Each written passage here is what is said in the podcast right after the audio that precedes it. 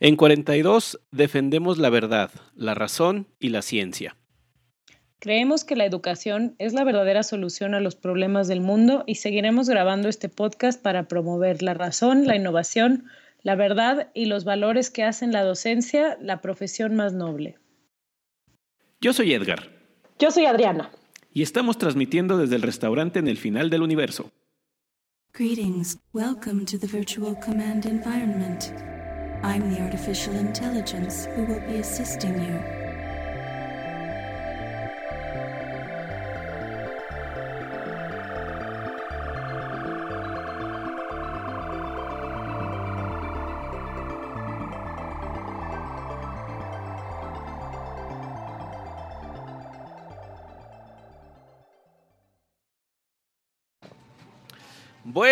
Buenos días, buenas tardes, buenas noches, la hora que sea en el lugar donde nos están escuchando.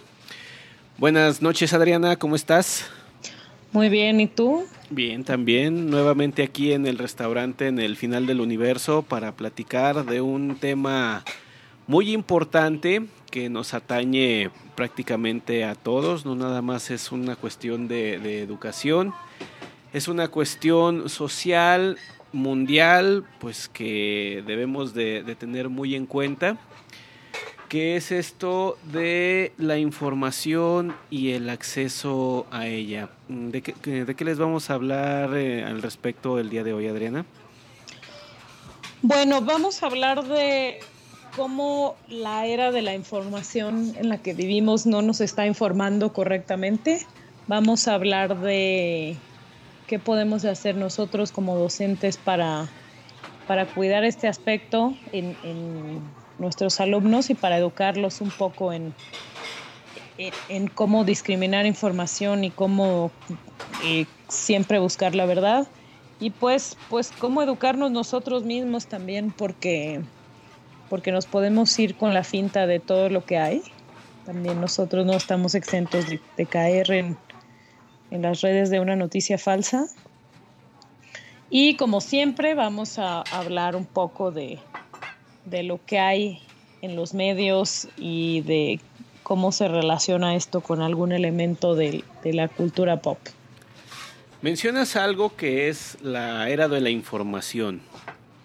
Estamos en una época donde pues, dicen algunas estadísticas de que cada minuto se suben aproximadamente eh, 100 horas de video nuevo a, YouTube. Es decir, en, el minuto que acabas de hablar, ya hay 100 horas de videos nuevos en, YouTube. Y pues también eh, encontramos cosas que nos llevan a, a, información, a noticias, a artículos, a imágenes por todas partes. Abres tu teléfono, tú entras a Twitter, como yo, eh, como casi cualquier persona de 30 años o más, los jóvenes no lo usan tanto y vemos allí acceso a noticias. Entramos a nuestro Facebook, que también varios de nosotros están aquí, ven allí los memes, ven allí los infográficos de que nos tratan de explicar algo. Ahorita que es muy popular el, el Pictoline, que personalmente no sigo porque creo que también ya entra en la categoría de estar difundiendo información falsa. Y por todos lados radio, televisión, medios, incluso nuestros propios amigos, nos están compartiendo información constantemente que buscan decirnos cosas respecto a, política, respecto a, a, las cuestiones sociales, también respecto a temas importantes como la salud, que buscan nuestro bienestar, y la ciencia, que es una de, los de las principales cosas que vamos a discutir el día, el día de hoy. Ahora es muy fácil acceder y difundir información. Eh, no me acuerdo quién fue el que, el que planteó esa cuestión de que cuando eso ocurriera, pues la humanidad iba a alcanzar cosas insospechadas. Pero lo que ha ocurrido realmente es de que mientras más información tenemos, peor informados estamos. Ve, vemos a nuestros alumnos, vemos a nuestros amigos, vemos a gente a nuestro alrededor con las cosas que sostiene, con las cosas que dice creer y pues personalmente a mí me asusta. ¿A ti qué te parece esto, Adriana? No, yo estoy a todo dar con la situación, gracias. no, no, quería, quería hacer un chistecín, pero no. no. No estamos para hacer chistecines, la verdad. Eh, pues a mí me alarma, a mí la verdad es que me alarma y me preocupa porque ciertamente, ¿no? Estamos viendo que se comparten cosas en redes sociales, se comparte información en redes sociales que pues, a mí me a mí me perturba ver, ver con qué sangre fría alguien eh, pone que si te duele la rodilla es porque tienes rencores pasados y que si te duele el dedo chiquito del pie izquierdo es porque no has perdonado a tu mamá y ya sabes, ¿no? En, qué, en qué línea están las cosas. Sí, este, bueno, eh, fuesen temas mm, triviales, probablemente no, no, fuese importante, aunque claro que lo es, el, el, hecho de que se difunda información acerca de que si los controles remoto son hechos de plástico maquinado en China o en, o en Vietnam sin, sin verificar, o que algo como que mm, el bicarbonato de sodio con jugo de limón curan cualquier tipo de cáncer, pues probablemente suena que no, es una, la primera no difundirlo no le haría daño a nadie y lo segundo probablemente, probablemente sí pero no es el hecho del contenido, sino de la acción de poner la información y que la gente lo crea sin verificarlo. Lo que nos preocupa a nosotros es eso, de que se difunden y se forman creencias que en ciertos momentos son, son peligrosas por el hecho de que la gente no está acostumbrada a verificar la información. Les llega de una fuente, esa fuente por alguna razón tiene gran influencia en su, en su decisión y en su, en su vida, y la creen automáticamente. Entonces de esa manera tenemos cosas como esa que acabas de mencionar, de que las enfermedades realmente no se deben a agentes patológicos o a cuestiones del metabolismo, sino a factores como el perdón, la compasión o, el, u otras cosas así, o lo que hemos estado eh, observando en estos tiempos con opiniones respecto a que si el cambio climático no existe, o es un invento de los chinos, a que la evolución no es real, a que las vacunas causan autismo. Esto a nivel este eh, internacional. También tenemos el clan de los que afirman que la Tierra es plana, aunque vean al Sol y vean que el Sol es redondo y que, la, que está girando, que bueno, que las estrellas y otras cosas giran alrededor del, planeta. No, ellos consideran que el planeta Tierra es un gran frisbee que está flotando en el, en el espacio. Y pues en nuestro ambiente local, que también tenemos a nuestros brillantes eh, conductores de programa de revista mexicanos, que también consideran o difunden información que, bueno, la mayor parte del tiempo se convierte en burla, pero eh, a veces también se, se cree y genera una opinión y genera cierto tipo de discusiones.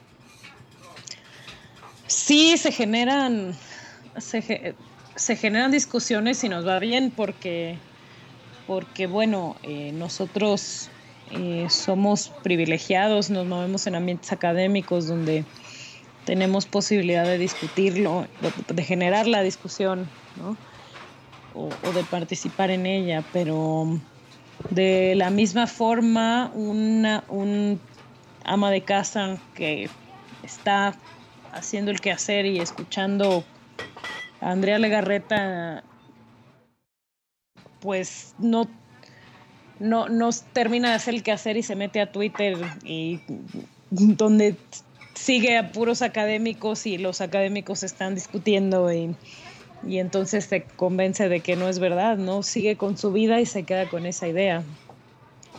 Y, y este y es una tragedia porque pues nosotros podemos incidir en nuestros alumnos y en la gente que está a nuestro alrededor y podemos discutirlo y todo, pero, pero estas personas, producto de, de un sistema educativo fallido, están por ahí divulgando información que no es correcta, que, que además puede, que además afecta, ¿no? O sea, todo fuera como, como pensar que el dólar, que, que, que suba el dólar no, no afecta la economía de un país, pero también están dando remedios caseros para enfermedades graves.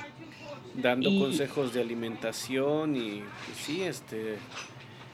Sí, claro, consejos de alimentación y diciendo que los ángeles existen y cosas terribles que, que están llegando a, a, las, a, las, casas, ¿no? Se están metiendo a la, la mente de, de personas y bueno, en México nos en México ese es el menor de nuestros males. En Estados Unidos hay una crisis ahorita de veracidad que, que, que la verdad sor, sorprende ver cómo un país como Estados Unidos que era que se ponía de ejemplo de, de tener siempre la razón y ser el defensor del mundo y el policía mundial y el, y el que tenía como la, la vara de mando de, ¿no? Ya decía este Hugo Chávez, el imperialismo yanqui, ¿no? Porque el, el imperialismo yanqui. El imperio, ¿no? Ahorita se está cayendo a pedazos la, su credibilidad. ¿no? Te, te, están mintiendo en la cara de, de, los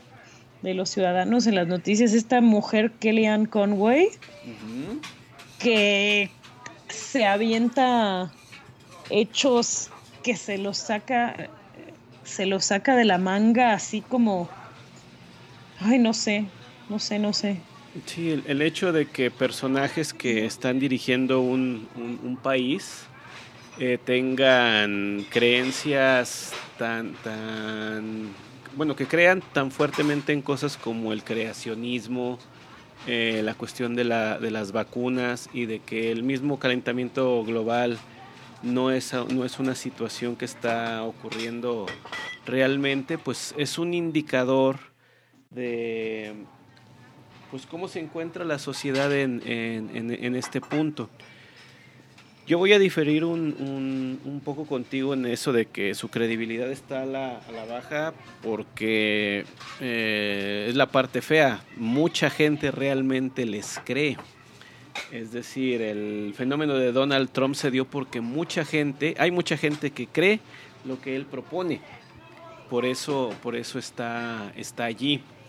Y en cuestiones, viendo el, ámbito local que se difunden aquí, que, que están, es porque también la gente de, de, este país lo, lo cree, realmente lo, lo, lo considera como, como, como verdadero. Eh, yo pongo por, como ejemplo las cuestiones de negar la, los beneficios de la, de la medicina en favor de los remedio, remedios naturales, diciendo de que es mejor lo natural por el simple hecho de que es natural y no, lo, no, no la medicina porque esa no es natural y esa genera problemas y hace un montón de cosas. Me acuerdo mucho de una de algo que dijo una senadora de la República de nombre Carmen Salinas, que se puso a promover el, la, la, medicina alternativa, la medicina naturista, a los enfermos de cáncer.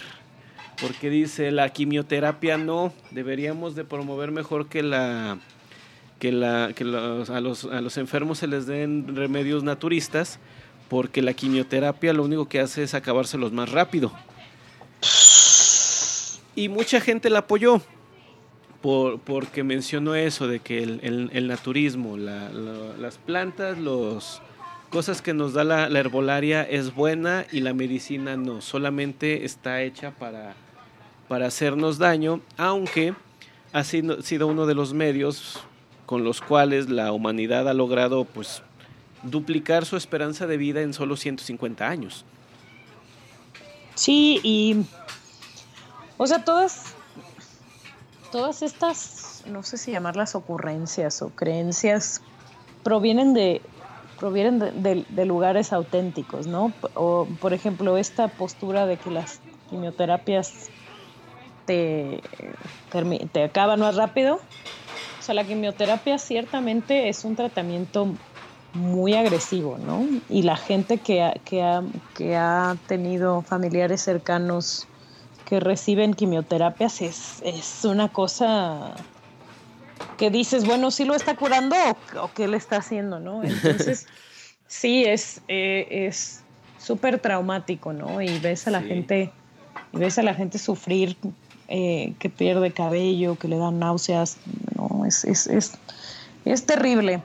Y, pero el, se llama, se llama apelar a la ignorancia. Es, es, una, es un tipo de, es, un tipo de, de, de, razonamiento de razonamiento como instintivo incorrecto es si no conozco si no conozco qué más hay, entonces me lo invento.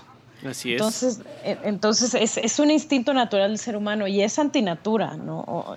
Es, es antinatura pensar, pensar con lógica y usar la razón y decir, si no lo conozco, no lo, no lo invento. No, yo a mis alumnos les pongo un ejemplo muy simple. Es, si yo voy caminando en la calle y veo a alguien que conozco y esa persona no me saluda, lo primero que empieza a pasar por mi cabeza es, seguro está enojado conmigo, seguro ya no me quiere hablar, ¿no? A lo mejor no traía lentes, a lo mejor no traía lentes y, y aunque pasamos muy cerca no me vio pero prefiero, pero el ser humano tiende a llenar los huecos de información con cosas que salen de su propia cabeza.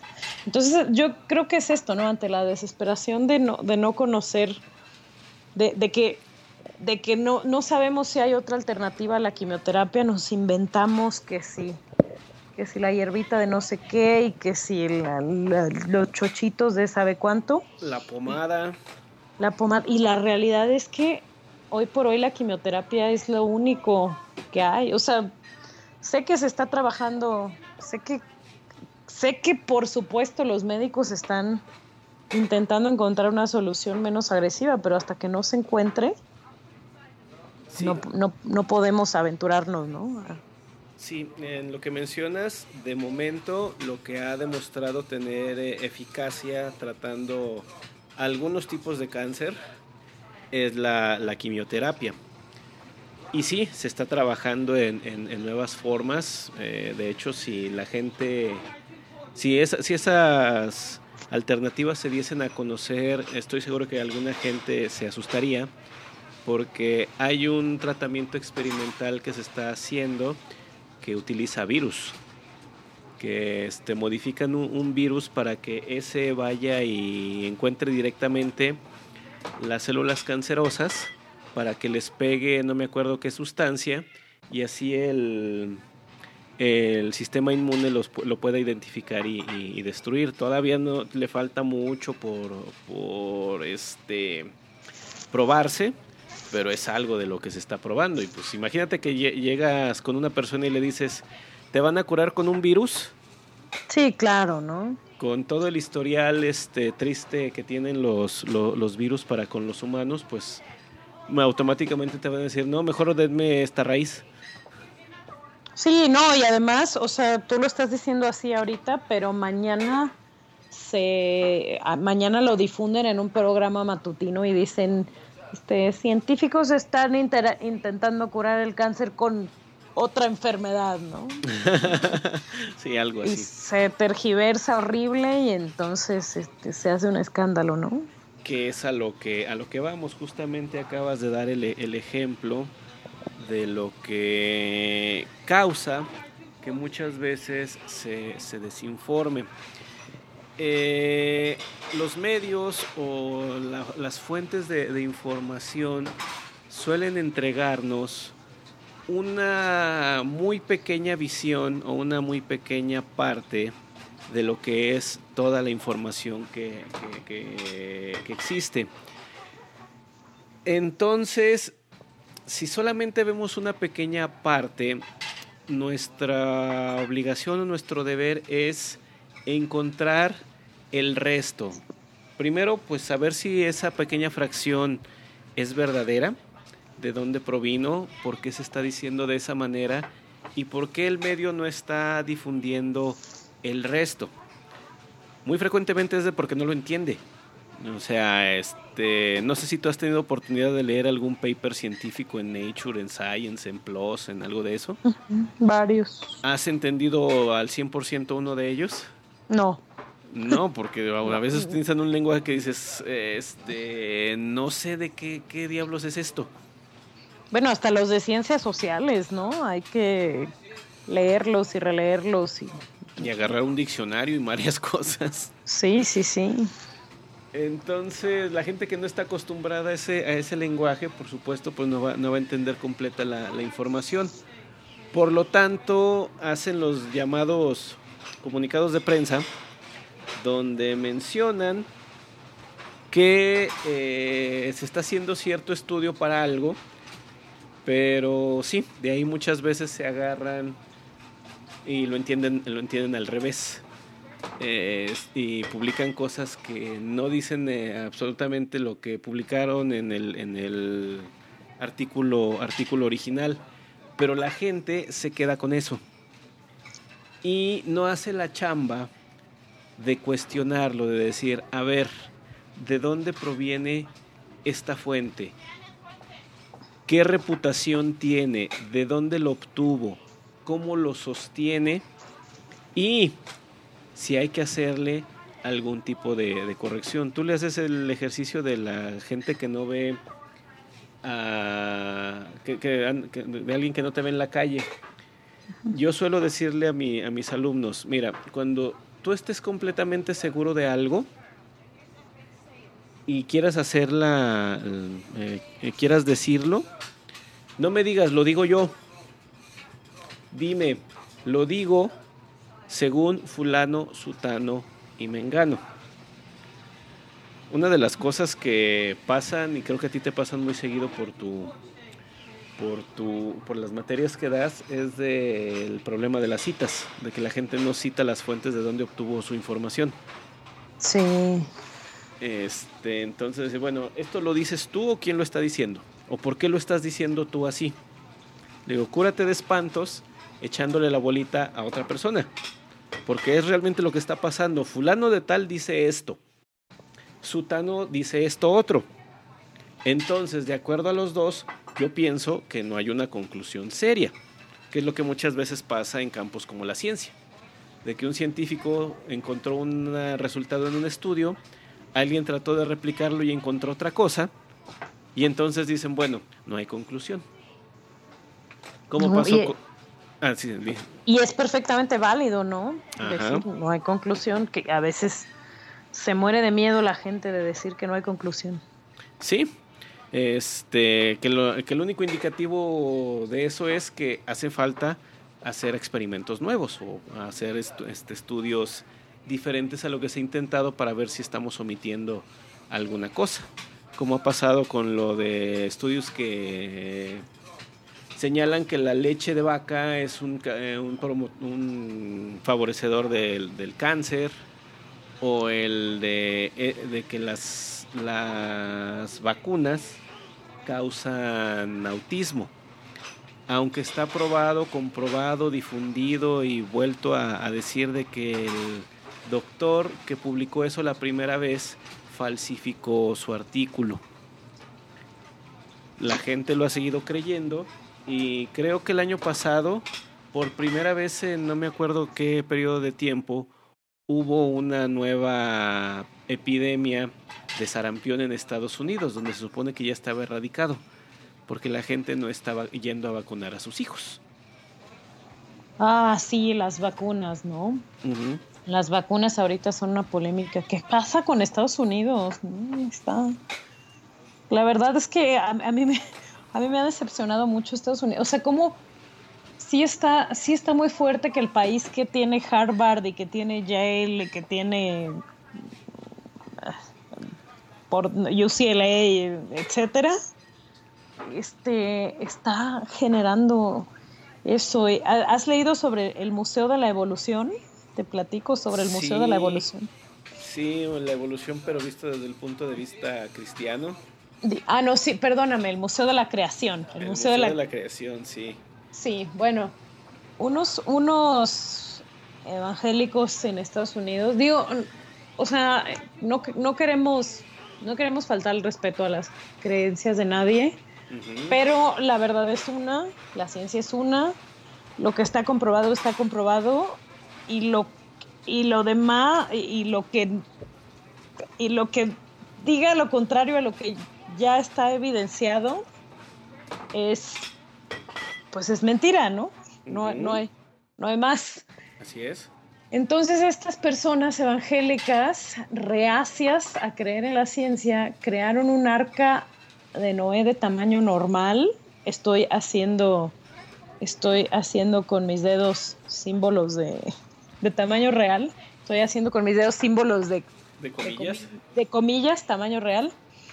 Crearon el arca de Noé, ¿no? Y le pusieron animatronics, le pusieron... Eh, hay salas, hay figuras de cera. O sea, es como una especie de museo de historia natural al revés. Sí. Y entonces habla de que te, da un tour donde te dice que los dinosaurios y los dragones son criaturas fantásticas.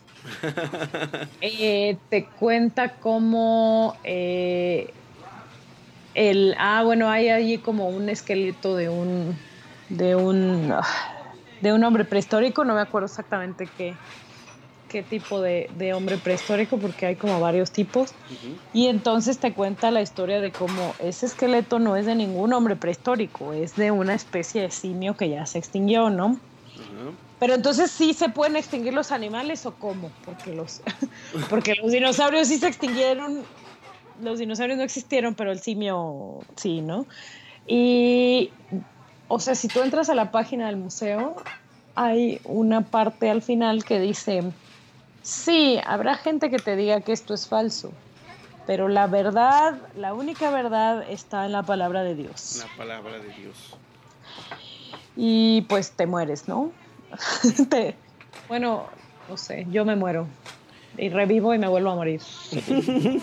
y evolucionas en un nuevo ser. Y evoluciono, y, reencarno, ¿no? Mira, eh, yo tengo una postura con respecto a esto de, la, de las creencias, eso de que toda postura, de toda creencia es respetable, yo lo debato, porque si tu creencia está equivocada, hay que señalarlo y decir estás mal.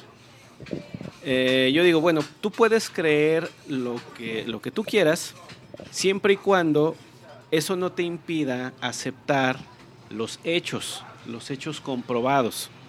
Entonces, sí, tú puedes tener una creencia muy sólida respecto a algo, pero siempre te vas a encontrar con los hechos y esos, tu creencia no los va a cambiar.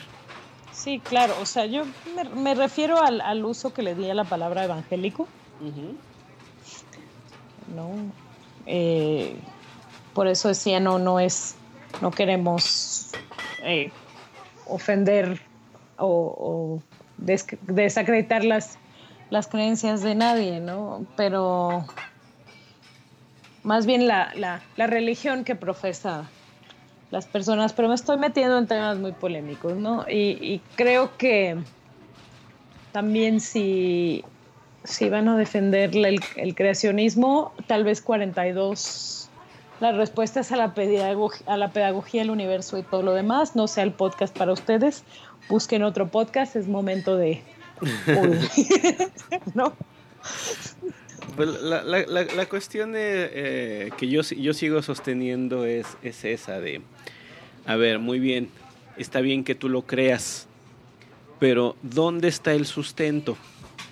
Tu simple fe no es un, no es un sustento válido para este, algo que estás afirmando. Si tú dices que las cosas surgieron de tal manera o ocurren de tal manera, pues debe de haber una forma de hacer el experimento que nos muestre el mismo resultado. El simple, el simple hecho de, que me digas, es que así es, es insuficiente. Y más cuando en la misma creencia ya hay otro montón de evidencia que prueba cosas distintas a lo, a lo que estás creyendo. Por ejemplo, lo de las vacunas y el autismo, hay cientos y cientos de estudios que dicen no hay una relación encontrada entre las vacunas y el autismo. Es decir, de que no hay, no hay algo que diga, esto está causando el, autismo y ya lo observamos. Sino que al contrario, se está observando de que eh, las vacunas pues no, no, lo favorecen o no lo causan o pues, este, simplemente no hay algo que diga, pues sí, estos dos tienen alguna relación clara. Pero eh, hace rato que preguntabas qué está pasando con Estados Unidos, eh, hay una cosa que tiene que ver mucho con de dónde vienen tus fuentes.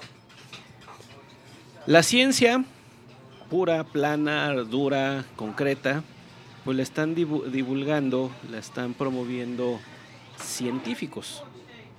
La pseudociencia, ¿quién, la, quién suele ser la fuente sólida que, que cuando la dice, ya mucha gente la cree?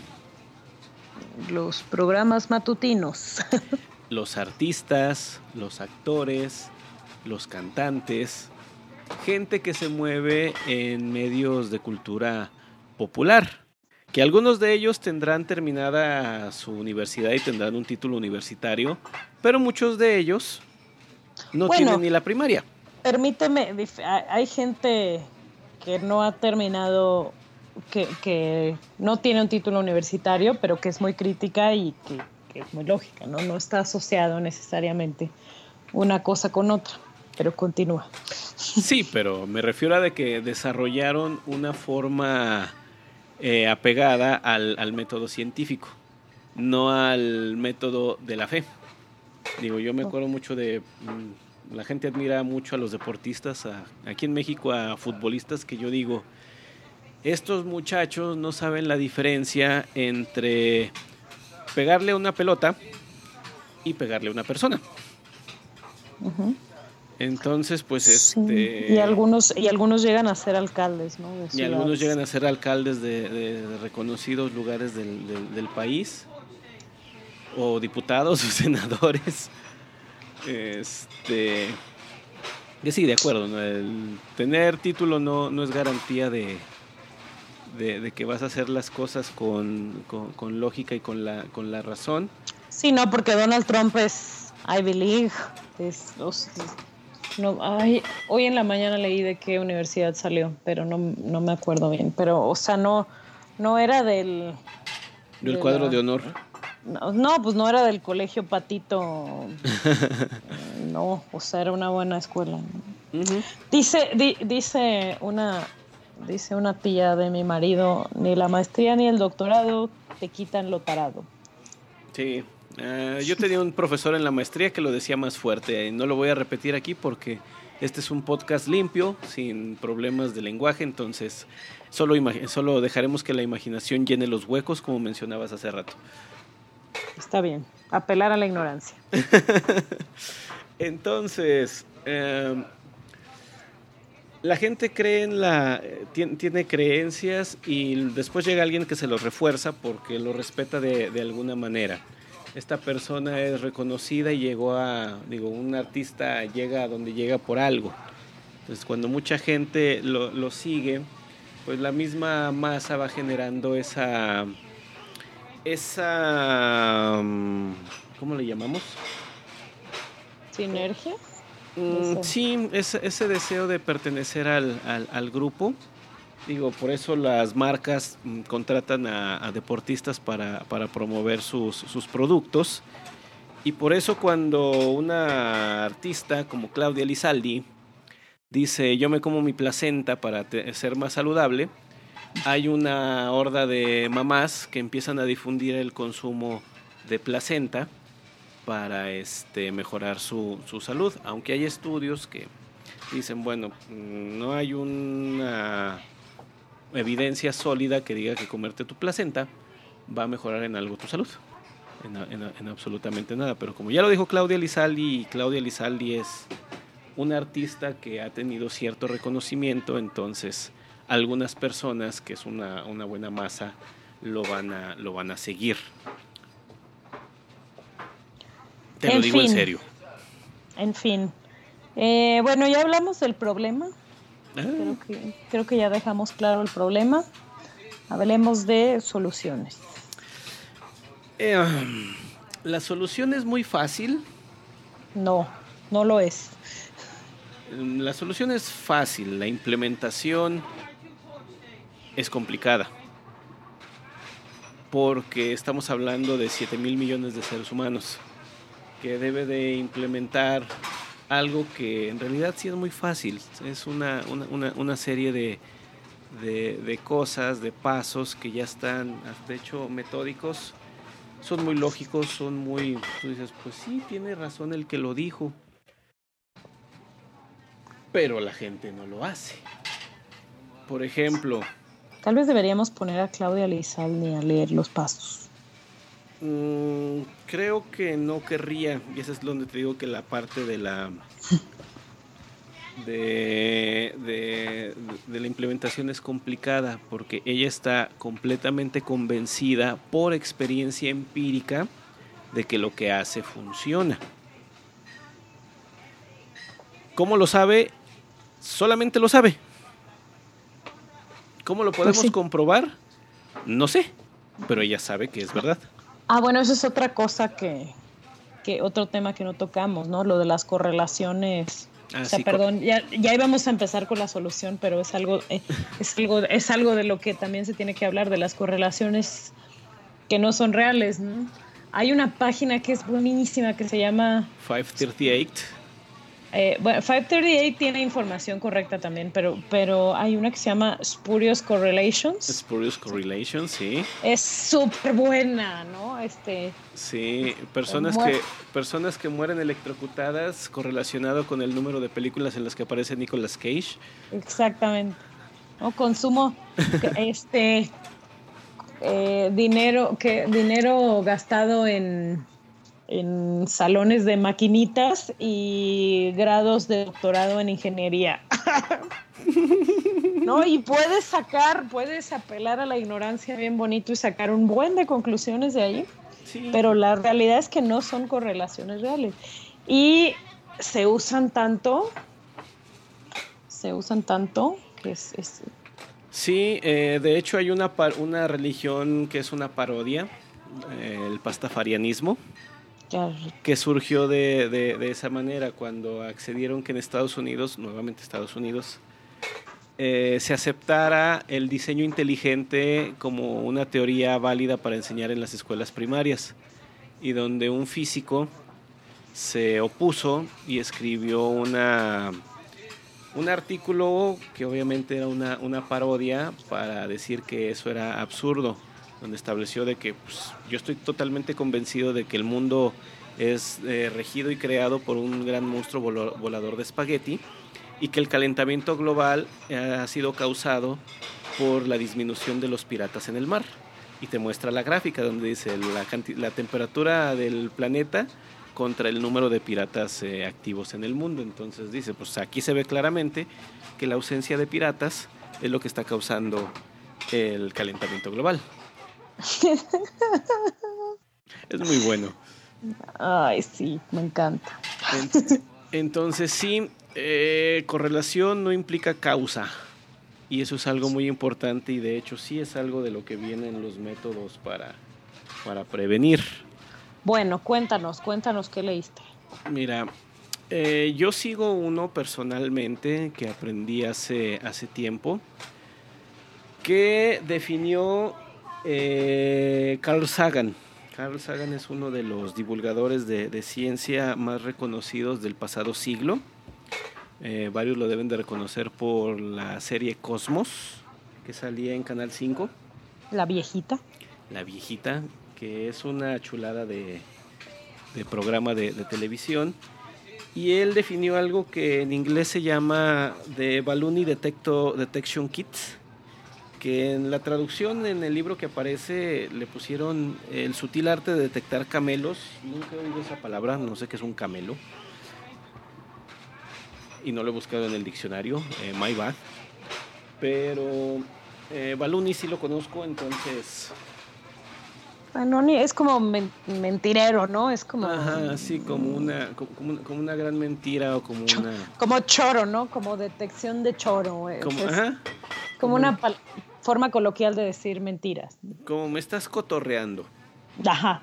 A nuestros amigos latinoamericanos que nos escuchen y no entiendan que es cotorreo o, choro, es eso, es una mentira que se dice muy este con, mucho entusiasmo que en algún momento podría parecer verdadero. Entonces eh, eh, Sagan definió esto que son una serie de pasos, bueno, no son unos pasos, son unos principios muy simples eh, con los que tú puedes detectar o generar una base de información más sólida, más orientada a los hechos y a la verdad. Y empieza diciéndote eso, que dice, siempre que sea posible tiene que haber una conformación independiente de los hechos. Es decir, que si una persona dice el mundo es redondo, alguien más debe decir sí, yo hice el experimento y el resultado es que es redondo.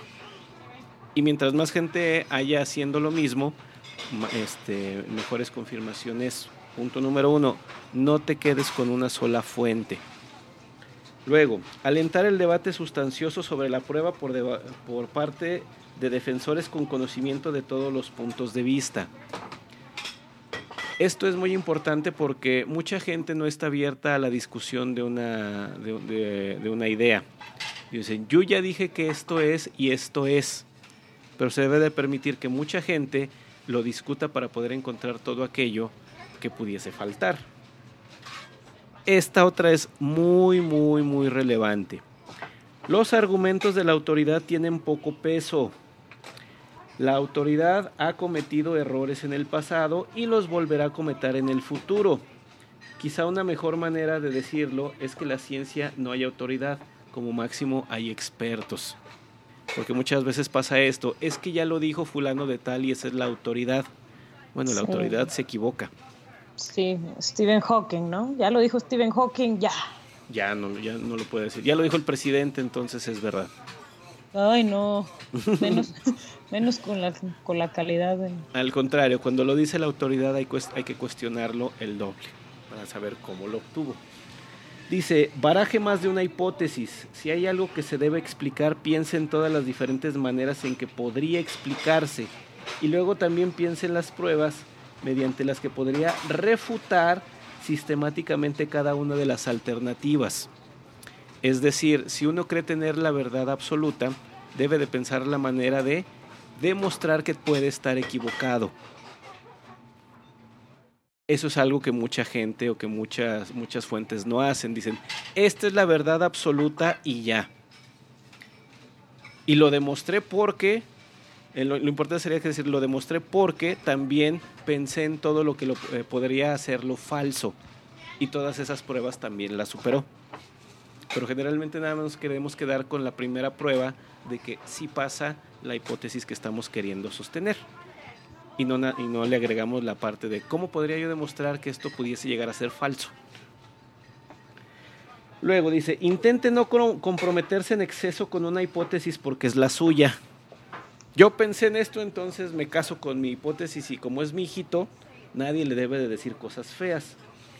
Dice, se trata solo de una estación en el camino de búsqueda del conocimiento. Pregúntese por qué le gusta la idea, compárela con las alternativas y vea si puede encontrar motivos para rechazarla, porque si no, lo van a hacer otros. Cuantifique. Si lo que explica, sea lo que sea, tiene alguna medida, alguna cantidad numérica relacionada, será mucho más capaz de discriminar entre hipótesis en competencia.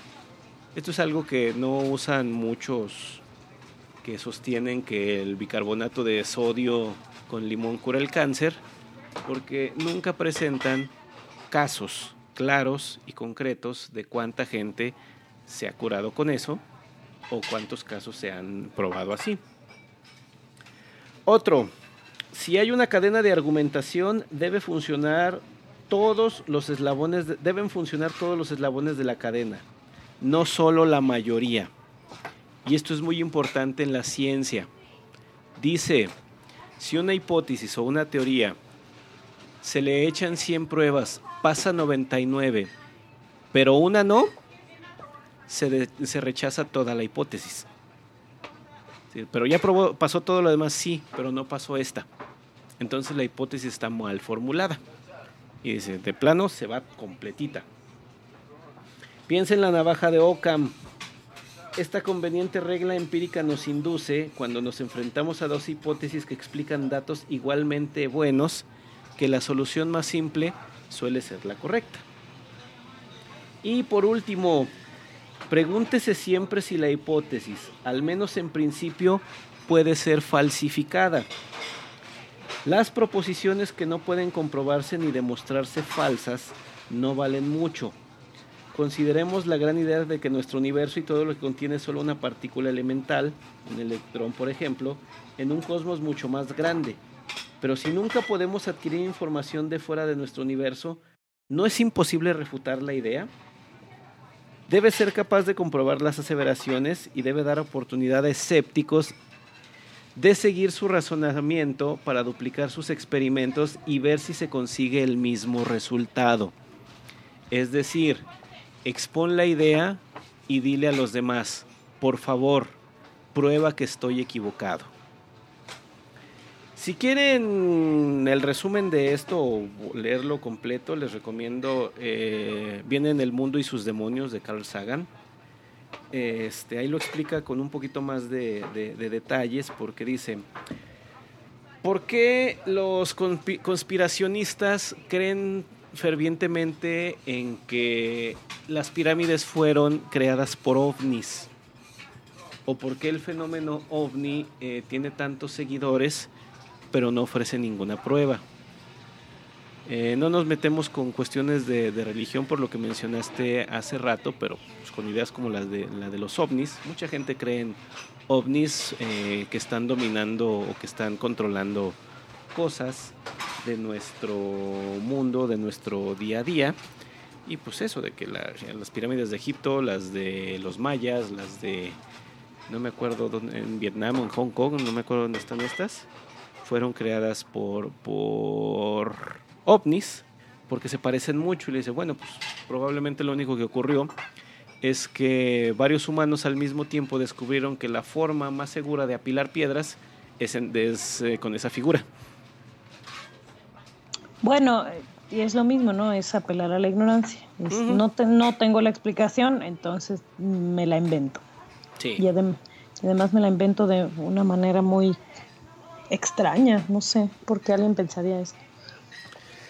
Eh, es atractivo. Eh, yo con mucha gente platico al respecto y le digo, mira, es que la idea de que las cosas ocurren por magia es muy atractiva y es muy padre.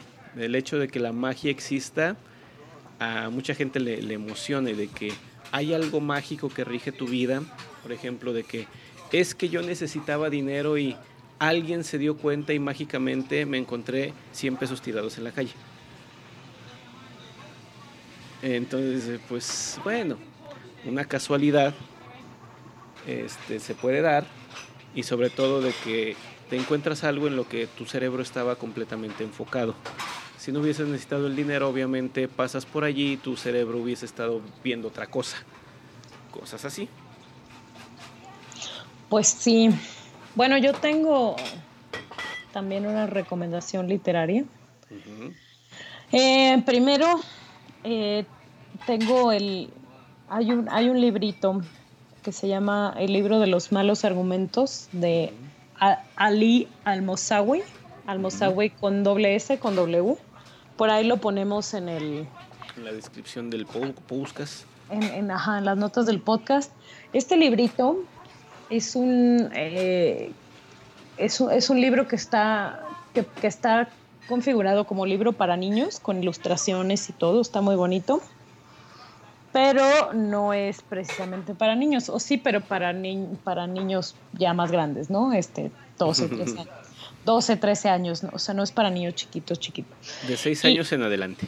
Y lo que tiene son explicaciones de, de falacias lógicas. Sí. Y, ej- y ejemplos con monitos y ¿Qué es una falacia lógica, Adriana, para todos aquellos que pudiésemos no saberlo? Bueno, una falacia lógica es una, ver- es una me- mentira que parece una verdad o una verdad a medias. No, no necesariamente es una mentira, pero es, pero es una, pero puede ser una mitad de una verdad. Falacia lógica es, por ejemplo, eh, esto de, esto de apelar a la ignorancia. No conozco la información completa, entonces lleno los huecos con mi imaginación. Eh, otro ejemplo es la generalización, que es muy común. Eh, el es fulanito es argentino, ah, entonces es súper sangrón. ¿Por, por qué? ¿No? El adominem. El ad hominem es el favorito del señor presidente de los Estados Unidos, que es que es no no puedo no puedo refutar tu punto de vista, no puedo debatir el- tu argumento, entonces te insulto a ti como persona. por No, alguna característica tuya. Recordemos el Nasty Woman. Ajá. El Nasty Woman es, el, es, un buen ejemplo del, del, del, del ad hominem. Tenemos la de la que le llaman de seguir al rebaño, por ejemplo. Este, tiene, todas tienen un nombre en latín, pero yo les estoy diciendo el, no- el nombre del El de- nombre de- en cristiano. el nombre, el nombre que le da a, a Ali, Ali al-Mosawi en su librito, ¿no? Que son nombres como muy facilitos para... que, que es- son más para entender el concepto que, que para sabérselos de memoria, ¿no? La de seguir al rebaño es como lo hago porque todos lo hacen. Eh, en la- eh, es- esta es buena a, a últimas fechas, el dilema de la, de la falsa dicotomía. Ni- digo, no, sí, el falso dilema. El falso dilema o, o la falacia de la falsa dicotomía, es lo mismo. Este, que es, o sea, yo por ejemplo digo, eh, me parece que me parece que Peña Nieto hizo bien en no ir a Estados Unidos a encontrarse con Donald Trump. Y alguien me dice, ya se te olvidó lo de Ayotzinapa, ya se te olvidó el gasolinazo, Enrique Peña Nieto nos ha mentido, la Casa Blanca. Y yo lo que dije es, creo que hizo muy bien en no ir a Estados Unidos, ¿no? Ajá. Es, es, pero es típico ese, ¿no? Es como el si no estás conmigo, estás en contra. Estás en contra mía, ajá. Que es algo que hace mucho también el señor López Obrador. Claro, claro, el, el señor López Obrador es, es, es bueno para eso. Y él también, el, el presidente de, de Estados Unidos también tiene como un doctorado en falacias lógicas. Ah, sí. Muy marcado. Pero bueno para eso, ¿no? Y también la, la Kellyanne Conway, regresando a esta mujer, esta desvía, ¿no? Esta mujer le preguntan, ¿no crees que estuvo mal tal acción del gobierno? Y contesta, te voy a decir que estuvo mal. Hillary Clinton. Como- no, bueno, eso no, no, es, no es como una falacia listada, pero, pero responde a lo mismo, ¿no? Son, o sea, está, está diciendo una verdad, pero que no es lo que le preguntaron. Así es. Y, y bueno, este, este librito de, de Ali Al-Mosawi es, es un. El, el libro existe en físico, en inglés, y se puede comprar por Amazon, etcétera. Pero, pero también hay un, hay un libro virtual que puede uno entrar a la página de internet y es completamente gratuito. Es Creative, tiene una licencia de Creative Commons que es. Tú puedes usar el libro para lo que quieras siempre y cuando es el crédito correcto. Y es súper recomendable, sobre todo para los más jóvenes, ¿no? O sea, para pa- pro- profesores de, de, de pri- de primaria como de cuarto en adelante y de, de secundaria y prepa, usen el libro de los malos argumentos de Ali Al-Mosawi. Es súper bueno, súper entretenido. Los dibujitos están chistosos y, tiene la explicación de todas esas falacias. Y bueno, muchas más, ¿no? Pero, pero creo que la idea se, se entiende, ¿no? Falacia es toda aquella verdad escondida o, o este, o ¿cómo se llama? O, o mentira disfrazada de verdad. Mentira disfrazada de verdad. Sí, y esa es una cuestión que eh, muchas cosas han pasado por, por verdaderas por eso. Creo que la, la parte que le falta a muchas de esas eh, falacias es de que te lo pintan de una manera en que puede ser cierto, pero no hay manera de probarlo o no se les ha ocurrido cómo probarlo. Yo me acuerdo mucho de... Yo pienso mucho cuando hablas de esto en Deepak Chopra. Si a alguien aquí le gusta Deepak Chopra, eh, disculpen, discúlpenme por lo que voy a, decir. Espero que eso no los haga alejarse del podcast, pero realmente estoy convencido de que Deepak Chopra, eh, eh, todas las cosas que dice son una, una gran mentira o son cosas que este, están fuera de toda proporción científica.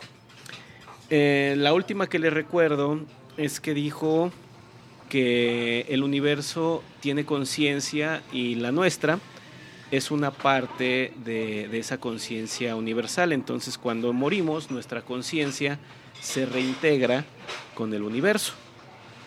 Y lo dijo de la manera siguiente. Afirmó, sin prueba, y de hecho lo tiene en un libro, solo que ahorita no recuerdo el título, afirma que los átomos tienen conciencia. Se oye como una teoría extrema que dices, bueno, pudiese ser posible. ¿Y dónde está la forma de probarlo? Esa es la parte donde yo le cuestiono mucho, donde sí, agarra estudios y cosas que suenan muy plausibles, pero las deja allí, nada más las avienta como diciendo, ahí está, yo ya lo comprobé, yo ya hice mis encuestas y tengo otros datos. Ah, Donald Trump. Ajá. Este, y si no me crees, pues es porque no estás abierto a las posibilidades. claro que estoy abierto a las posibilidades y por eso quiero ver las pruebas. Entonces, cuando te dicen eso, es, sí, suena bien padre. Suena bien padre de que te comes una plantita y te juras de todos los males. Pero ¿dónde está la prueba? Claro. Y bueno, otra recomendación que les, que les quiero hacer es, hay una página que se llama, eh, que es eh, pensamiento, pensamiento crítico, pero en inglés es criticalthinking.org.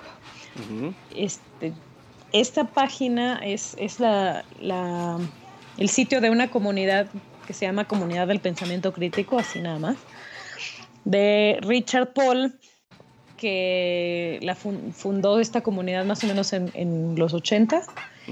y él es un académico de la Universidad de Sonoma State y tiene tiene una guía que me gusta mucho, que de hecho es lo que yo uso en mis clases cuando vemos el tema de pensamiento crítico, que además no es que además no es parte de mi tema, o sea, es parte de mi temario, pero yo uso prácticamente todo toda la primera parte de, o sea, mi curso se divide en tres y una tercera parte del curso es pensamiento crítico porque no sé si otros maestros se los den y según yo, si soy profesora de redacción, no puede, no, la gente no puede aventarse a escribir cosas, ni ensayos, ni, textos, ni investigaciones, si no tiene bien plantado su, su pensamiento crítico, ¿no?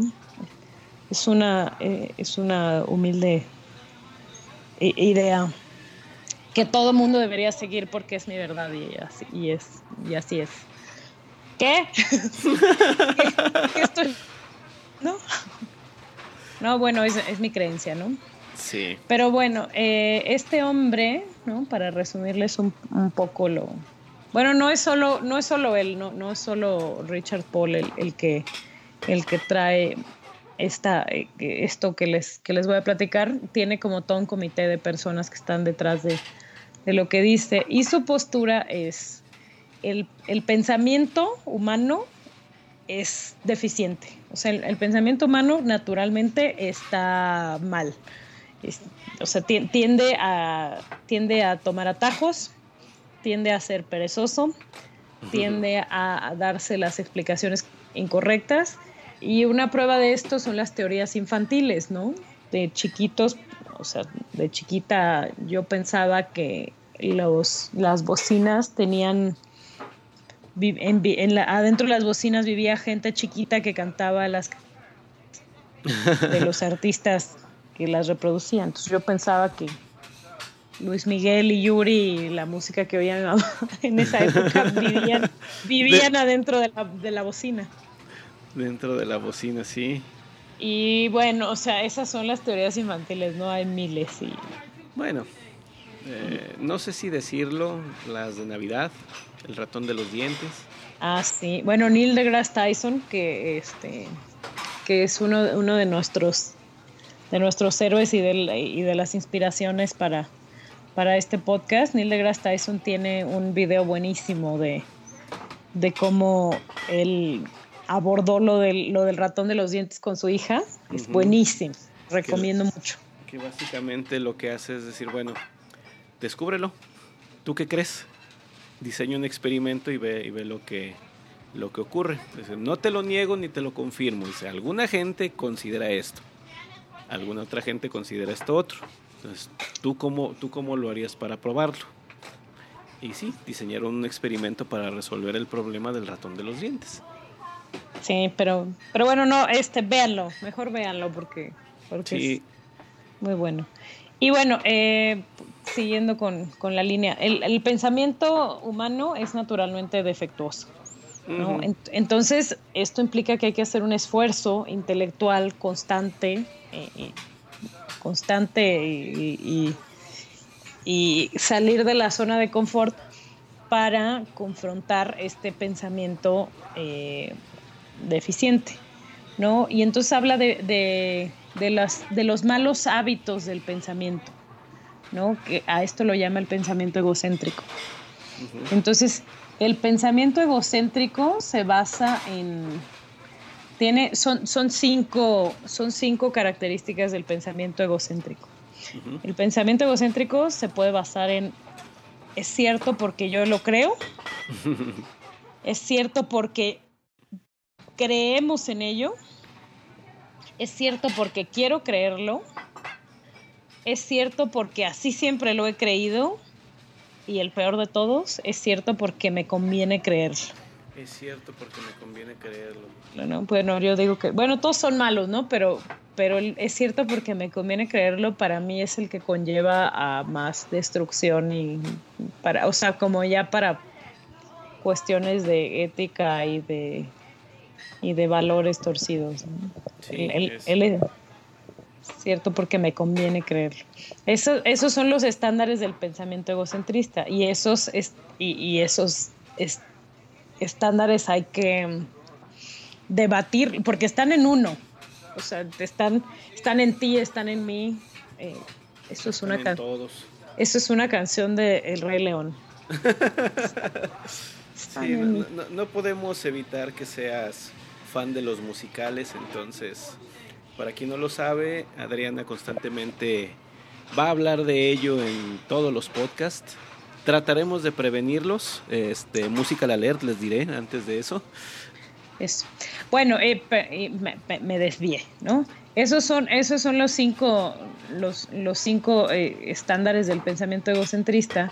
Y, la, y el antídoto, el antídoto para, para contrarrestar el, pensamiento egocentrista son las virtudes intelectuales, que son humildad intelectual, significa no tengo toda la, no tengo toda la verdad, entereza intelectual, que es que es defiende, o sea, si está, si llega la mamá del niño creacionista a decirte, maestra, por, maestra de biología, ¿por qué le enseñó a mi hijo que descendemos del simio, tú tienes que tener interés intelectual y decir, pues porque así es, señora, porque hay estudios, ¿no? Porque hay evidencia que apunta hacia allá.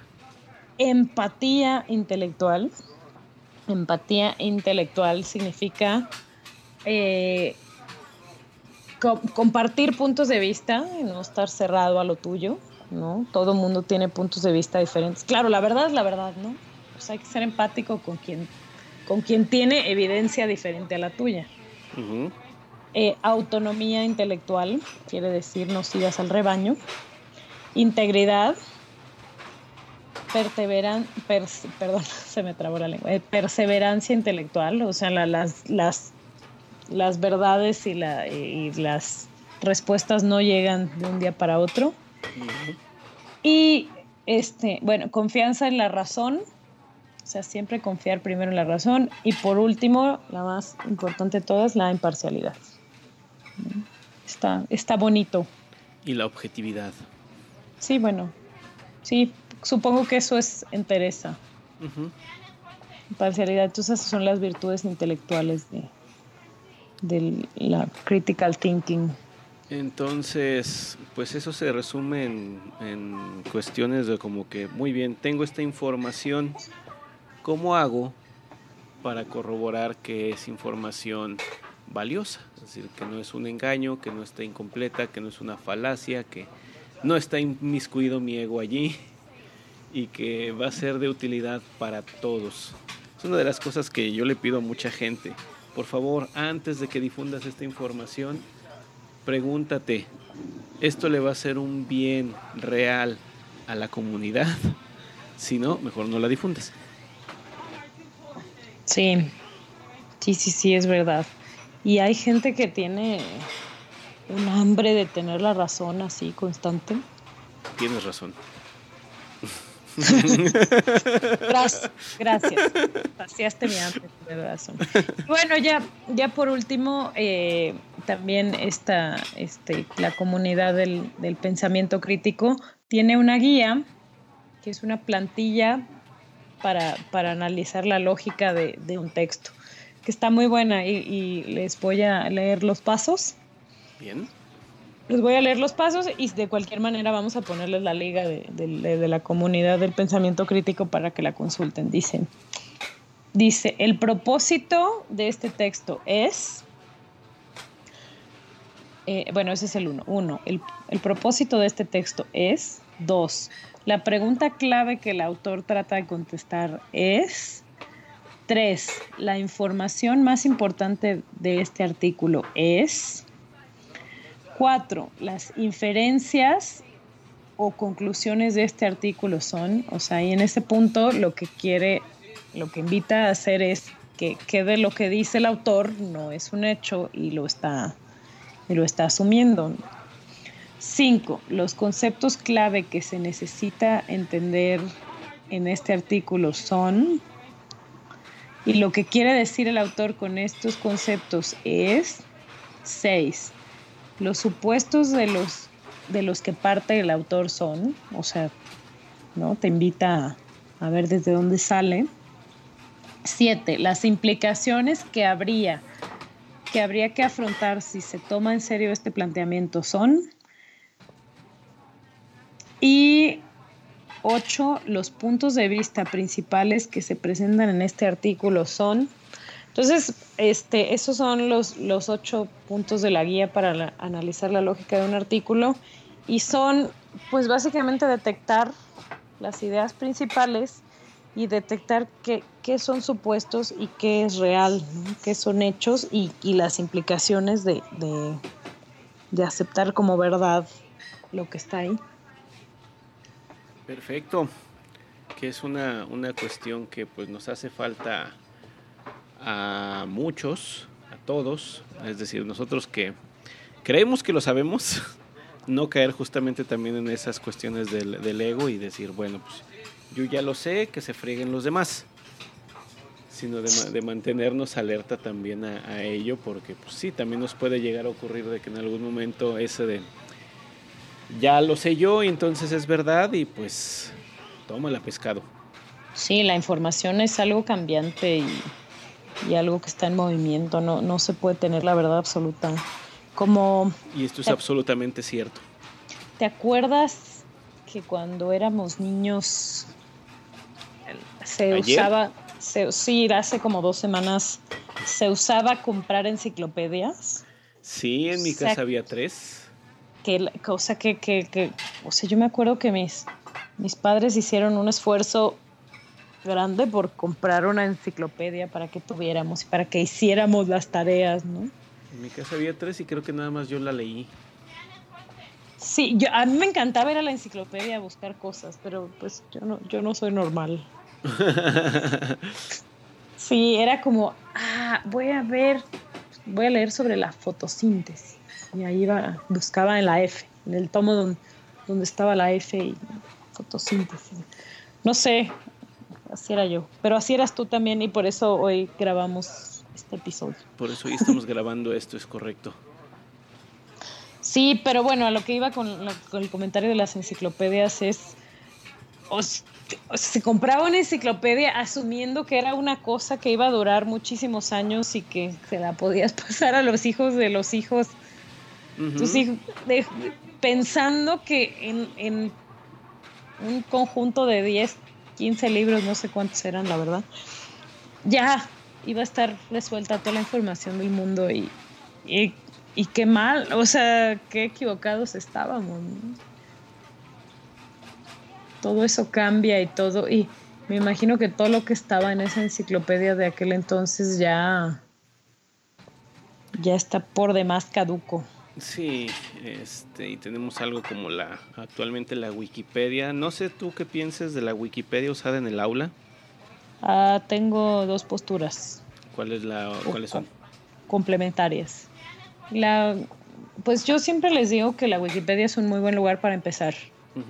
yo, yo siempre les digo que o sea, si yo, si yo o cualquier otro profesor les deja hacer un trabajo de investigación o en la vida en general tienen que hacer un trabajo de investigación sobre un tema del que no conocen nada, la Wikipedia es un muy buen lugar para saber qué, qué es, ¿no? Para saber con qué se come.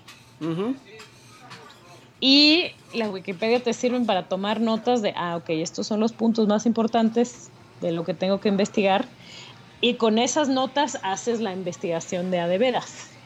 Eso, eso es lo que siempre les digo. La Wikipedia es un buen lugar para empezar. Es, es una cosa muy buena. Hay un comité de gente que está muy comprometida con tener la información lo más certera posible. Y digo lo más certera posible porque no, porque no hay, no hay un control completo sobre, sobre la, la veracidad. Y es por eso que hay que ir a buscar a otra parte, ¿no? Pero, pero eso es lo que les digo. Y si yo veo citada la Wikipedia en un trabajo de investigación, el trabajo de investigación muere. Pero para saber qué buscar, la Wikipedia es un muy buen lugar. Sí, eh, yo solamente me, yo sí permito que usen Wikipedia. De hecho, es un recurso que yo consulto con frecuencia. Ah, pero eso no se dice. yo lo consulto con frecuencia. Ah, yo también. Pero, eh, como lo mencionaba hace un, hace un rato, no es mi única fuente. Y es lo que yo le digo a todo. Bueno, vas a usar Wikipedia muy bien, pero que no sea tu única fuente. Ajá. Es decir, pues valida que lo que leíste allí también ha, este, ha sido sostenido o refutado por alguien más. Sí, bueno. simplemente ten eh, la fuente, el respaldo, el que lo comprobó, el amigo del que lo comprobó, el que tiene el teléfono del que sabe lo que realmente es y quien fue por las cocas. Sí, las cocas. Siempre es importante tener uno de esos en los equipos. Bueno, no está, no está muy, no está muy alejado de mi postura, ¿no? No, es no, de hecho. Pues no te quedes con la Wikipedia. Úsala porque es muy buena, pero, pero no te quedes ahí y algo, tengo una compañera ahí en el departamento que hace un ejercicio muy, muy interesante con sus alumnos, que es, ellos escriben un artículo de Wikipedia en algún, en algún punto del semestre y el trabajo de Wikipedia es como un, trabajo, o sea, es, es una evaluación, se evalúa un porcentaje importante de la calificación. Y lo que hace ella es que ella se les da todos los lineamientos de Wikipedia, les explica cómo funciona, cuáles son los, los las reglas de, redacción y, cómo se tienen que escribir las fuentes y todo. ellos escriben el trabajo y ella tranquilamente espera a ver cuánto dura el, artículo como lo publicaron y si les quitan el artículo pues es pues está mal escrito y no y no es o sea, no es cosa de ella pues es, es una es una comunidad que quitó el artículo y eso está, está muy padre porque ellos eh, aprenden a redactar de manera objetiva, ya sabes, ya sabes cómo funciona la Wikipedia, ¿no? Es como sin juicios de valor, sin palabras que reflejen ambigüedad. Ajá. Y, y es como un, un, comercial. Ajá. Que, que, y bueno, lo que hace es que ellos están contribuyendo ellos están haciendo una contribución al, conocimiento y sobre todo en español, ¿no? Que, que, la, que el material en español está como deficiente, todavía le falta mucho. Y están, eh, están contribuyendo y además el, el, la retroalimentación se obtiene solita. La comunidad los retroalimenta a los muchachos y o sea, no hay nada de que, ah, es que me puso cero porque le caigo mal, no, te puse cero, te puse cero porque te quitaron tu artículo, no, no es cosa... la comunidad dijo que tu artículo no va. Sí, entonces es, es, un ejercicio muy interesante. Digo, no tiene mucho que ver con el tema, pero, pero a mí me encanta eso que hace esa profesora. Claro que sí, tiene que ver con lo que hemos estado hablando de que pongas información que es fidedigna, que es verificable, que es completa y que contiene todos los elementos para que la gente pueda decir sí es una información verdadera. Bueno, sí es verdad. Entonces sí, es una, Una, de esas cuestiones. Sí, sí está relacionado. Sí, bueno, sí, claro, es entrenar a los chicos a que a, que no avienten información así nada más. A secas. Y bueno, Adriana, eh, hemos hablado mucho de nombres rimbombantes. Me gusta esa palabra, rimbombante. Sí, es como una palabra vieja, ¿no? Tiene muchas sílabas. Eh, de que toda la de que la información pues se encuentra en lugares pues controlados, serios, incluso algunos podríamos decir que eh, tienen un costo de acceso elevado. Y esto podría causar en quienes nos están escuchando de que pues, acceder a la información verdadera eh, realmente es difícil y no está al alcance de, todos, lo cual sabemos que en parte podría ser falso, claro, siguiendo nuestros propios, tomando nuestro, nuestro propio jarabe, porque en el mundo de a diario en el que nos movemos todos los días, también hay gente que se está dedicando a que esto esté al alcance de, de todos. El podemos criticarlo a los medios, como la televisión, el radio, el mismo, el mismísimo internet, pero ahí también podemos encontrar a gente que a lo largo de los años, a lo largo de la historia y actualmente, pues los ha aprovechado, los ha utilizado para difundir, para divulgar la, información y que esté al alcance de todos. Eh, tú mencionaste hace un rato a, Neil Tyson, que es una de las inspiraciones que, tenemos para esto. De hecho, la estructura de estos podcasts está basada mucho en su programa de radio que se llama Star Talk. Sí, bueno, Star Talk fue una de nuestras, de las motivaciones que tuvimos para crear este podcast. Eh, no, solo, no, no solo habla él, eh, tiene, tiene como un equipo grande de, científicos que, que, son, que son además como, como muy carismáticos. Y, comediantes. Y, ah, sí, tiene científicos, comediantes, pero comediantes bien informados, no son, no son, no, son, cualquier comediante, o sea, sí tiene gente que, que, que, que ha leído un poco más que los demás o sea, vaya, no invita a Adrián Uribe. sí, no verán a Adrián Uribe allí. Sí, no, no, no, no. Ni a Sofía Niño de Rivero, ni a Chumel Torres. Ni a, Chumel Torres. Ah, que, que, Chumel Torres lo intenta. Chumel, no Torres. nada al respecto. Lo intenta. Mejor hablemos de Neil Tyson. Chumel, Chumel Torres. Neil Tyson. Sí.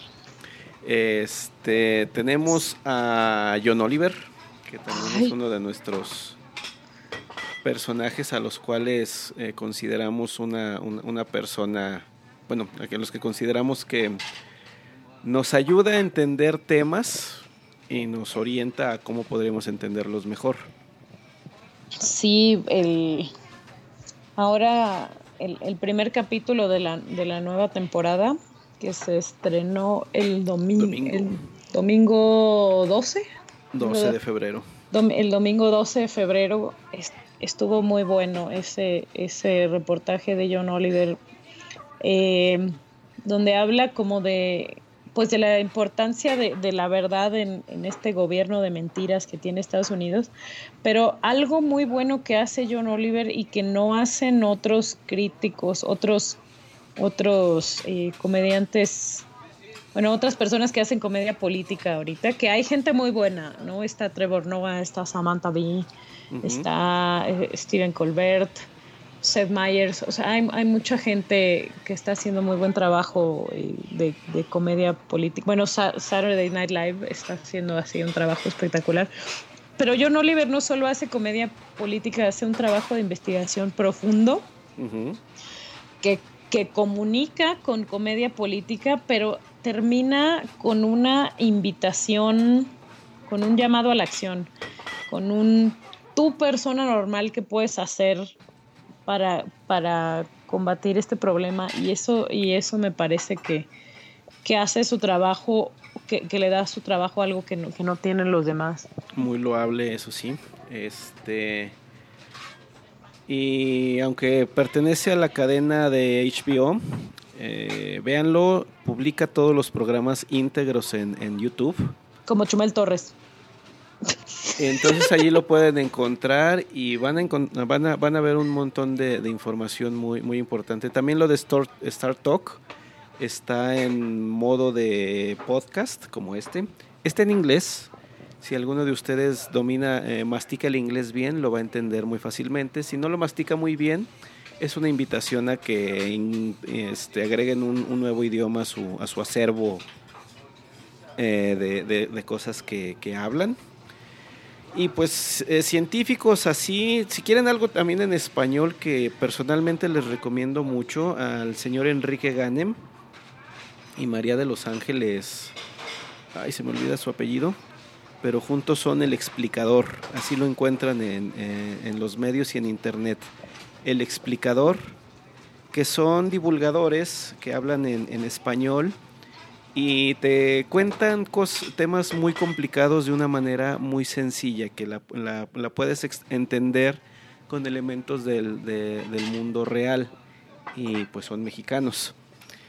Y pues este seguimos teniendo gente, bueno, el extinto Carl Sagan, que aún nos deja un legado y aunque varias de las cosas que él propuso ya se comprobaron como falsas, pues la, forma en que eh, difundía el, mensaje de la ciencia era muy, muy, muy padre. Digo, Cosmos es, un, es una gran serie que, aunque algunas de las cosas que dicen allí ya, ya se demostraron de, de otra manera, el simple hecho de que te diga, con la nave de la imaginación puedes recorrer el, universo, al menos a mí personalmente me, me, emociona. El mismo este, The Science Guy, este Bill Nye que también explica las cosas de una manera muy, muy, muy sencilla para, la gente. O este, programas que de manera divertida nos enseñaron cosas de ciencia. Digo, a mí la ciencia me gusta desde niño. Y me pregunto por qué. Y digo, bueno, pues yo crecí con Odisea Burbujas, creo que tú también. Sí, el tesoro del saber, Big Man.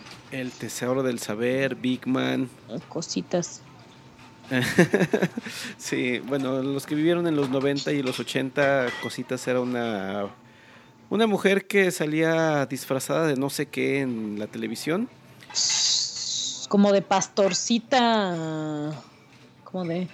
Sí, como de pastorcita, la novia de Woody de Toy Story, una cosa así. Ajá, algo así. Y hacía manualidades, pero a veces hacía cosas bastante, bastante complejas que a veces resultaban en reacciones químicas o en exploración del universo. Y cómo olvidar a los Muppets Babies. Claro, los Muppet Babies enseñaban historia, ¿no? Enseñaban historia, enseñaban ciencia, enseñaban ciencia ficción, enseñaban pues muchas cosas, apegándose a aquello de que si te si estás aburrido, usa tu imaginación, pero no te imagines cosas que están afuera de, tu, cerebro, llénalo con, con, otros elementos que está pues en libros, en el arte, en, en, otro, en otros medios. Porque digo, pues Star Wars no se la inventaron ellos. Y em, también Plaza Sésamo, ¿no? Plaza, Sésamo. Muchas cosas aprendí de Plaza Sésamo, como cerca y lejos.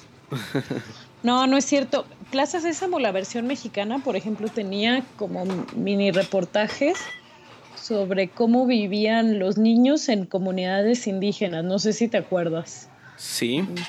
Y entonces acompañaban, bueno, eran un, era un reportaje chiquito como de, como de cinco, como de cinco o seis minutos, pero acompañaban a un niño que vivía en una, en una comunidad rural o, o indígena, como desde que se levantaba, cómo se iba a la escuela, cómo le ayudaba a su mamá fabricar alguna artesanía y entonces aprendías de como de otras culturas.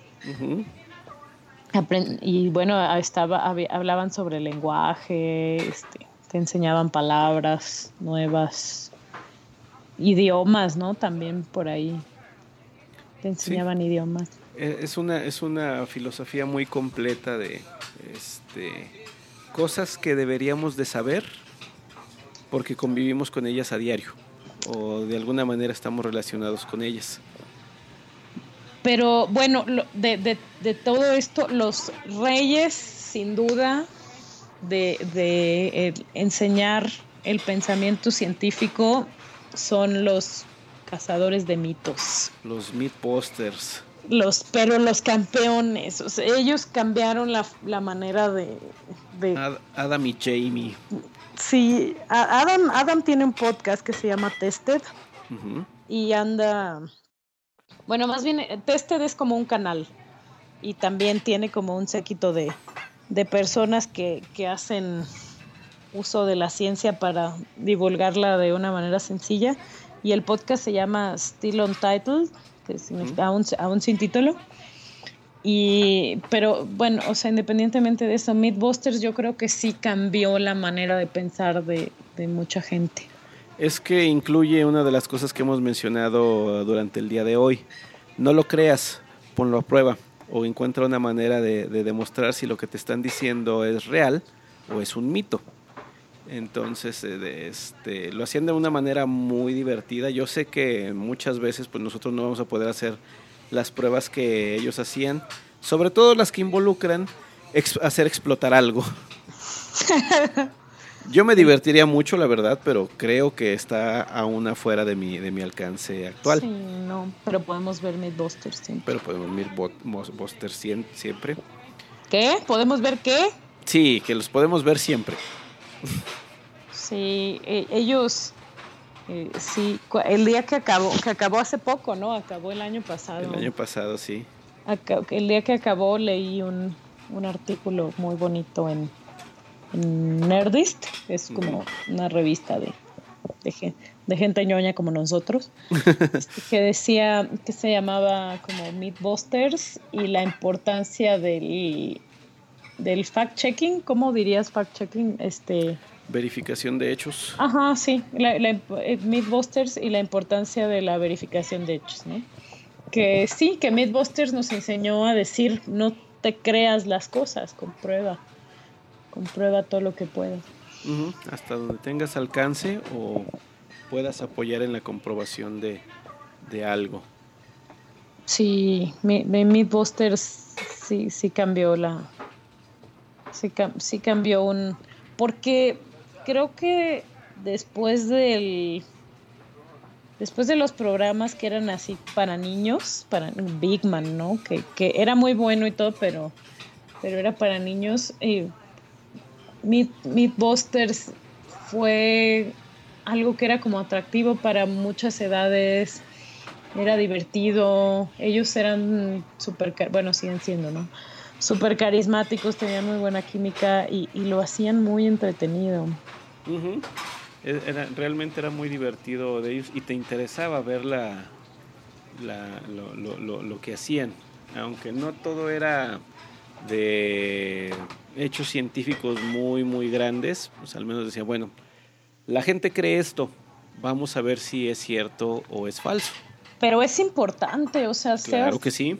El, hecho, el hecho de que se hayan lanzado a decir, no te, no te quedes con el mito, vamos a ver si, si es verdad y hay un método, que usaron, usaban el método científico.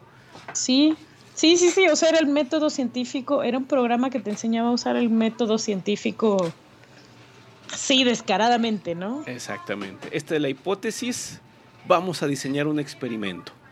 Conclusión, no hay conclusión. Sí, no, acabo de, volver a ver el de Titanic. que, o sea, la hipótesis es Jack si cabía en la tabla. Sí. La hipótesis es Jack si cabía en la tabla, ¿no? Entonces hacen una serie de cosas, pero además, pues eh, eh, Kate Winslet y Leonardo DiCaprio eran este, finitos, ¿no? Eran, esbeltos y pues eh, Jamie y Adam pues no son tan no son tan esbeltos, entonces No, Jamie es una cosota. Sí, no, parece como una morsa. Pero pero entonces eh, hacen se quitan uno de los chalecos salvavidas y lo amarran quién sabe cómo para que haga contrapeso y entonces logran subirse los dos a la tabla. Y Terminan el experimento, comprueban que sí cabían los dos en la tabla y van con James Cameron. Y le, dicen, pues, ¿qué crees? Sí cabía. Que sí cabían, que tu final está mal. Y dice James Cameron, pero se estaban muriendo de frío. Ustedes lo hicieron en agua calientita. Y, y cuando la gente está a punto de morir de hipotermia, no se les ocurre quitarse el salvavidas y amarrar. James Cameron tiene un punto ahí, ¿no? exactamente. Ellos no pensaron en la forma de en que podría ser refutada su, su, su, hipótesis. Y no, que, es, que además es un elemento muy importante. Ajá. Pero de, de, eso se vale la, digo, de eso se enriquecen esos, esos experimentos. Ah, tú hiciste esto, pero no pensaste en esto. Ahora ve y compruébalo otra vez. Sí la ciencia es una cosa complicada, la, ciencia es retomando, retomando lo que les decía, el pensamiento, el pensamiento natural, el, el, eh, proceso natural del, del, ser humano de explicarse las cosas es simplón y es deficiente y es difícil.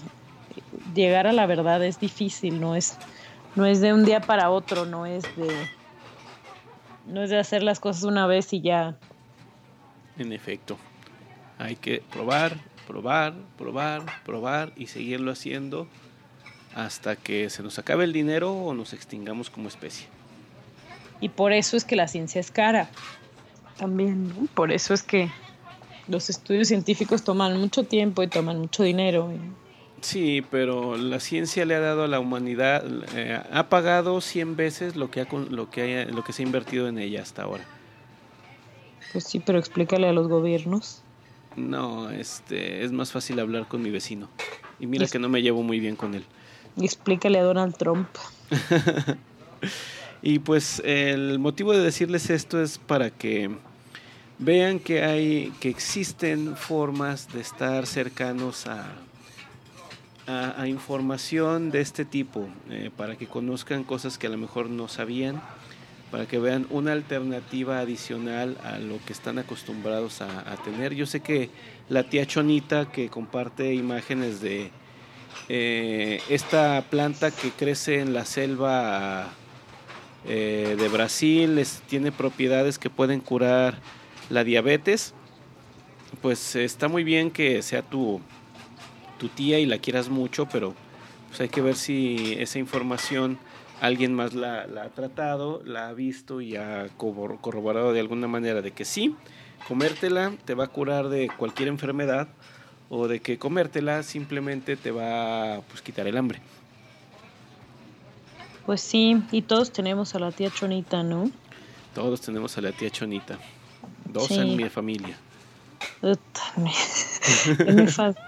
mi familia hay más. Luego no tiene uno corazón para decirles que no pongan esas cosas. Bueno, yo sí se los digo, pero no me hacen caso. Ah, pero tú ya te hiciste fama de peleonero. no es cierto. Ah, no. No, no, Edgar, no es cierto. no, este, yo por no confrontar, la verdad. O sea, solo, solo hay alguien que, hay un miembro de mi familia que de repente me manda mensajes de texto que dicen, están asaltando en la colonia tal, en la calle tal, ya sabes, ¿no? Y pregunto, oye, ¿dónde lo leíste? No, pues me lo mandaron. Ah, entonces no lo voy a creer, lo siento. Y yo, ah, también sabes que me molesta mucho de las de las tías chonitas de las redes sociales, las fotos de delincuentes. Ah, sí. este tipo, y sale un tipo con cara de perdido ahí en la calle. Este tipo asaltó, violó y mató y volvió a violar y volvió a matar a cinco menores. y te ponen ahí la foto. ¿No? Del, del, o sea, yo no, yo no voy a compartir algo que no me consta que sea, igual es son unos chavitos de prepa haciendo una broma pesada a alguien, o sea, no sé. Eso, eso, tengo mucho cuidado con eso. No, incluso lo, el, no sé si conoces a estas personas que se hacen llamar los supercívicos. No.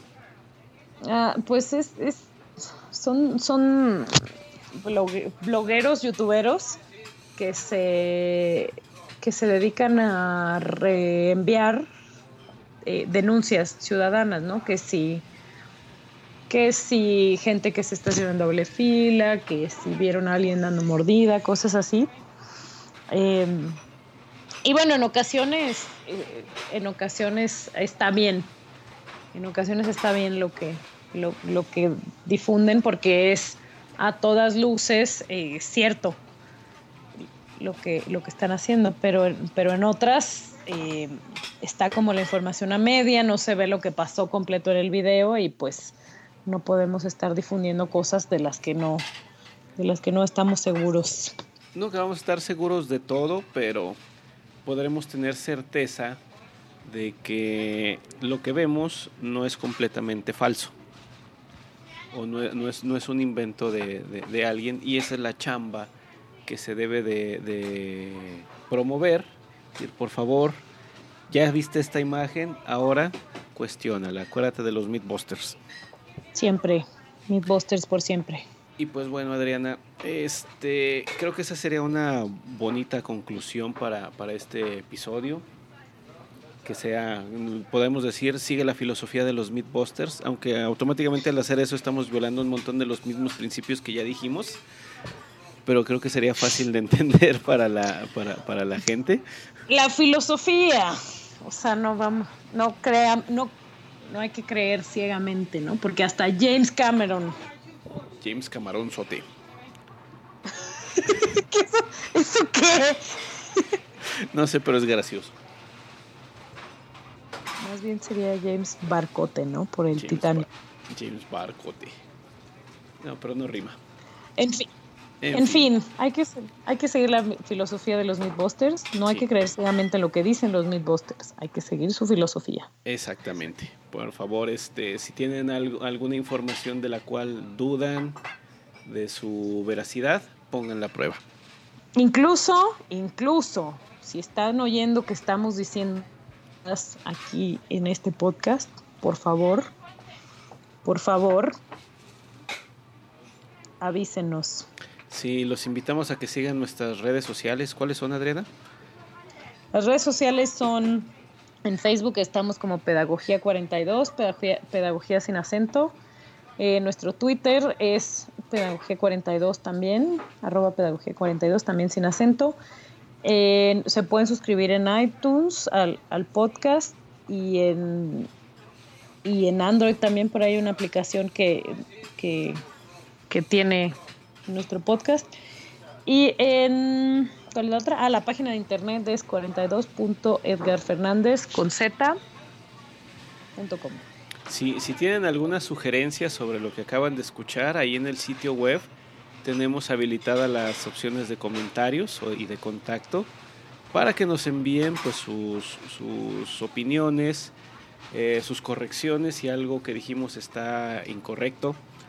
Eh, sus sugerencias, si quieren algún tema en particular que, que debamos de, discutir aquí, este, con muchísimo gusto los escuchamos, los leemos, los vemos. Por ahí ya alguien nos hizo una sugerencia sobre la edición y, el ambiente del, del, podcast, lo cual agradecemos mucho y lo vamos a estar incluyendo a partir de, este, de, esta, de esta versión. Entonces, todo lo que no, nos quieran comentar para hacer mejor este espacio, se los agradeceremos mucho.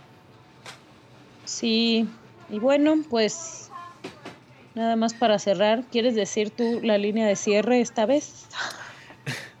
bueno, este, esto no lo digo yo, eh, emulando a nuestro buen Neil Tyson, los invitamos a que nos sigan escuchando. Nos veremos dentro de 15 días y sigan mirando hacia el cielo. Adiós. Adiós. I'm Neil deGrasse Tyson, your personal astrophysicist. This has been Star Talk and Cosmic Queries edition. And uh, well, till next time, I bid you to keep looking up.